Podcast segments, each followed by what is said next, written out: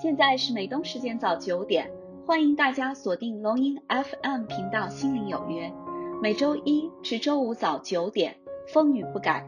龙音 FM《心灵有约》与您一起开启美好的一天。亲爱的龙音 FM 的听众朋友们，大家好，我是玲玲。今天我想跟大家分享一个小故事：不按常理出牌。这个故事呢是昨天我在微信上看到的，所以呢我想跟大家一起来分享一下啊。嗯，约翰呢是一家公司的总裁。有一次他跟太太去旅游，小孩被绑架了，绑匪要求赎金一百万美金。夫妻两人再三考虑，还是报警求助。可是不幸的是，歹徒好像非常洞悉警方的侦查手法，对于警方的行动呢也是了如指掌。因此，警方始终无法救出约翰的孩子。经过几天的煎熬，约翰决定呢，答应歹徒的要求，交付一百万美金，让他们把小孩安全的送回来。电视里正在报道他的小孩被绑架的新闻，还分析说，从过去的记录来看，这类案子中，即使歹徒得到了赎金，人质安全回来的几率还是很小。这时，约翰想，既然这样，我为何不把这笔赎金变成赏金，让全市的人来帮我救小孩？重赏之下必有勇夫，也许我小孩获救的机会会更大一些。打定主意之后呢，他就直奔电视台。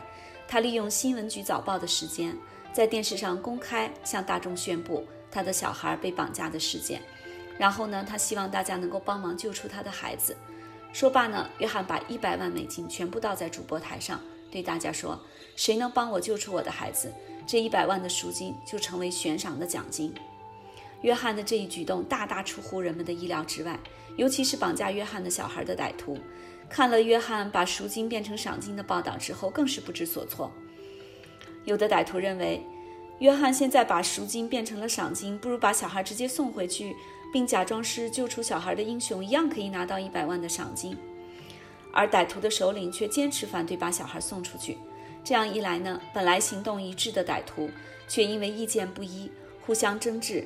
最终起了内讧，互相残杀。他们的内斗惊动了附近的邻居，有人报警了。警方发现这些歹徒呢，竟然是绑架了小孩的绑匪，于是呢，把他们绳之以法，并成功的救出了小孩。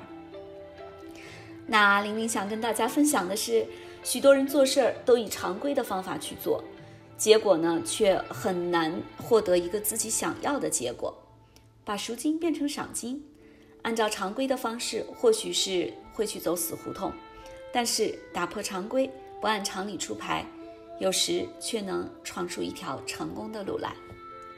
好了，亲爱的听众朋友们，今天的分享就到这里结束了，感谢大家收听龙吟 FM 心灵有约，明早九点，玲玲与你不见不散。